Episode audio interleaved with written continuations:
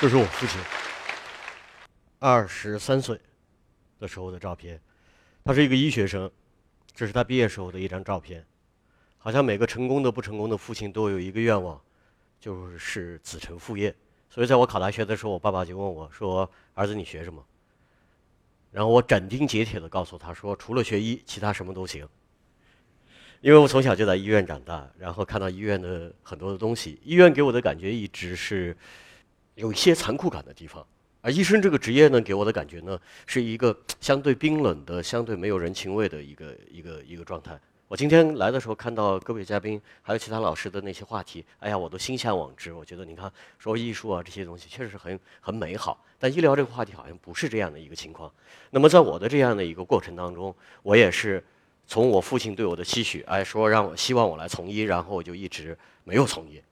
然后开始在做媒体，后来在做互联网，一直在走过去。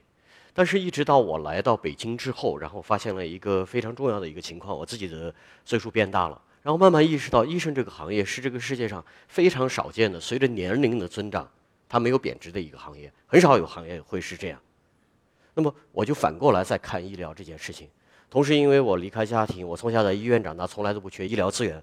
我爸爸曾经告诉我说：“说儿子，你到任何一个城市去。”你都要有两个朋友，第一个朋友叫医生，第二个朋友叫律师。我以前没意识到这个问题，当我来到北京之后，当我生命当中遇到了一些问题的时候，我才发现，哎，我对这个行业、对这个职业的依赖性是如此之高。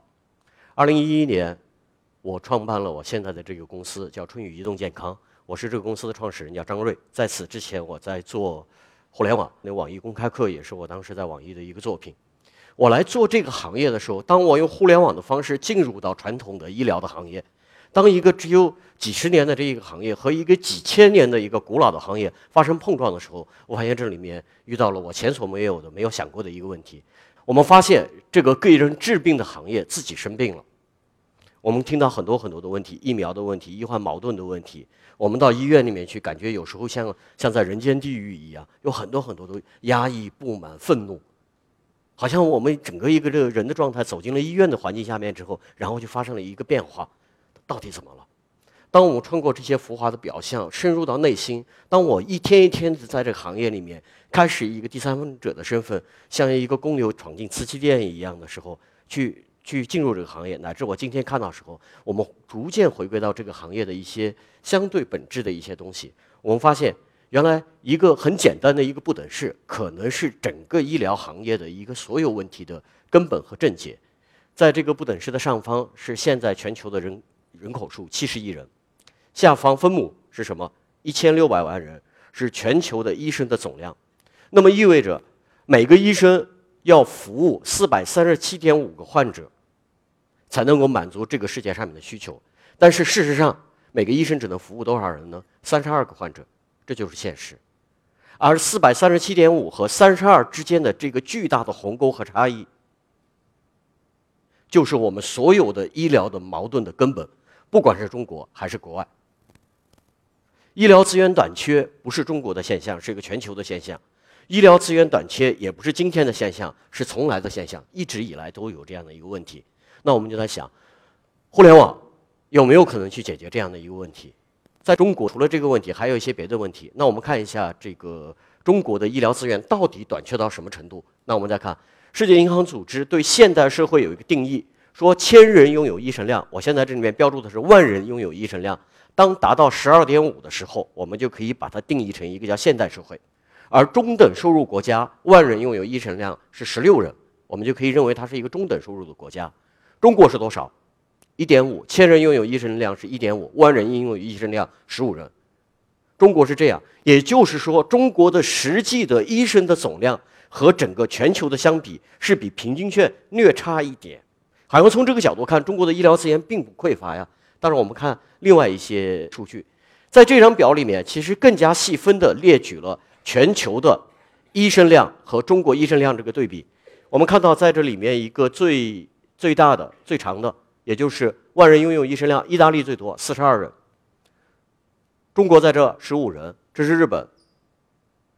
但是我们看到另外一个数据，在这里面我们看到一重要的一个数据，在中国的虽然平均拥有医生量是这样的一个量级，但是中国的乡村拥有医生量呢？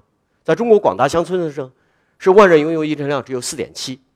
北京的拥有医生量是多少？是跟意大利就世界上最好的水平是接近的。我们是万人拥有是四十点六，也就是说，各位你们在北京，你们现所享受的医疗资源，这个水平是意大利世界最顶级的水平。北京万人拥有的床位数、病床数是世界第二，仅次于东京，而万人拥有的医生数也是于国际前列。但是我们再看广大的中国的乡村呢，万人拥有只有四点七，也就是说。在中国，城市人口所享有的医疗资源的这个比例是世界级的水平，而在乡村里面是什么？是我们看到是尼日利亚、是柬埔寨这样的一些国家的水平。这就是中国除了医疗资源精全之外，还有一个非常大的问题，叫做医疗资源不平衡。那么我们说中国医疗病了，在这个病里面，我们把它归结成一句话：就中国医疗问题的本质是医疗资源的短缺是存在的。我们毕竟比全球的平均水平要低，但还有一个非常大的问题，就是不平衡，城乡之间的不平衡，医疗资源之间的错配，这都是一个非常重要的问题。那我们当以互联网的方法来发现这个问题，或者说洞察这个问题，我们才想解决方案。人类一切的痛苦都是创业的基础和创业的起点。当你发现你、你周边的人、这个世界在遭遇一样的痛苦的时候，那么这就有可能是你创业的起点。当我们意识到这个问题的时候，我们在想，我们在用互联网的手段怎么样解决这个问题？我跟大家说，我们公司，我和我的同行们，我很多做 M Health 同行们，我们的一些解决方案，比如说，我们如何来解决医疗资源不足的这个问题？春雨在做的一个非常重要的事情，就是把中国的这些医生请到互联网上面来，让他跟用户在互联网上发生交互。我们把一般的问诊行为转换成一个相对较轻的一些咨询行为，在线上发生。其实我们在这样做的一个东西，就是把中国医生的这个闲置的时间，把它聚合起来、盘活起来，然后再为患者服务。我们发现一个有趣的事实：当医生把他的闲置时间拿出来的时候，放到互联网的时候，这个职业发生了变化。就传统的医生这个职业，我们看到医生一直是很严肃的、冷冰冰的。你们先去一些医院，可能要三分钟就把你打发走了。但是在，我们在互联网上面发现，因为有一个新的医患沟通的场景。所以，医生之间的这种态度，医生之间的感觉也发生了很大的一个变化。这是我们在做的互联网线上。现在中国有很多很多的企业公司在做类似的事情，就是把医生的闲置资源给盘活起来，然后放到线上面来进行医患沟通。这从本质上其实是在把增加医疗的供给。整体的医疗供给，我们可以理解为医生的职业的时间。我们基本上在增加医生的职业时间。其实，除了医疗这个行业，这个世界我们看到正发生一个非常重要的裂变。这个裂变我称之为叫决策和消费的裂变。以前我们在哪买机票？我们到那个北大门口，我记得大概在两千年左右就有一个机票代售点。我们到这个机票代售点去买机票，然后就消费了。但现在我们怎么？我们的消费决策行为在哪儿？我们在线上，我们用携程。我们以前怎么去买衣服？我们可能走到一个百百货商店里面，消费和决策行为在一体化的发生。但是今天我们可能在线上，医疗也是这样。医疗的整合疗这两件事情其实是有错可以分离的。我们可以把相当大程度的信息化的诊断行为放到线上去完成，这样我们可以极大程度的节约这样的一个成本。那么线下呢？像我们像春雨在做的事情，其实就在做线上诊断、线下治疗的这样的一个工作。线下是不是也有资源闲置呢？我们大家的概念里面想到的都是北北京的三甲医院人满为患。看到那个那个大厅里面到处都是人挨人挨人，人挤人，充满了各种恼人的气味和福尔马林的气息，是这样的一种感觉。但事实上呢，并不是这样。中国我们的整体看医疗资源里面还有很多的医疗的物理资源，它是被闲置和浪费了。给大家一个数据：中国三甲医院的病床利用率是百分之一百零四。有人知道这个多出来的这这四个点是从哪来的吗？是什么吗？就是你们到医院去，经常看到有一些大医院、三甲医院里面，在走廊里面还有病床，就是那些。也就是说，三甲医院绝对饱和饱和了。但二级医院是什么样呢？病床利用率只有百分之七十，那剩余这百分之三十，我们在想，我们如何把它给调度起来？这就是我们的线下物理资源的一些调用。我们把闲置的空间、闲置的物理空间，我们把它聚合起来，聚合起来，把它放到线上面去进行再次的利用。大家可以。可以知道这个做法，在酒店业里面有一个相关的公司，大家知道吗？叫 Airbnb。他们就是把闲置的这个空间，把世界各地的闲置空间，把它聚合成成一个商品，然后再销售和提供出去。那么这个时候，当我们把中国的医疗里面的这种闲置的空间把它聚合起来，再销售出去的时候，那我们发现我们有可能会组织一个新的医院的一个形态，就像 Airbnb 一样。它虽然它手头它没有建一间自己的旅馆，但它是世界上最大的酒店集团，它可销售配置的全球的这个物理空间的量是最大的。那我们在这边，我们就希望能够把现实的医疗资源的闲置的医生的闲置时间和医院的闲置空间，把它聚合起来，然后再重新的组织和销售，以此我们通过互联网来增加供给。这时候，在我们这个行业里面叫 M Health 移动医疗这个行业里面一种做法。第二种做法，我们还有一些更更前沿的，我们很多原创性的一些项目。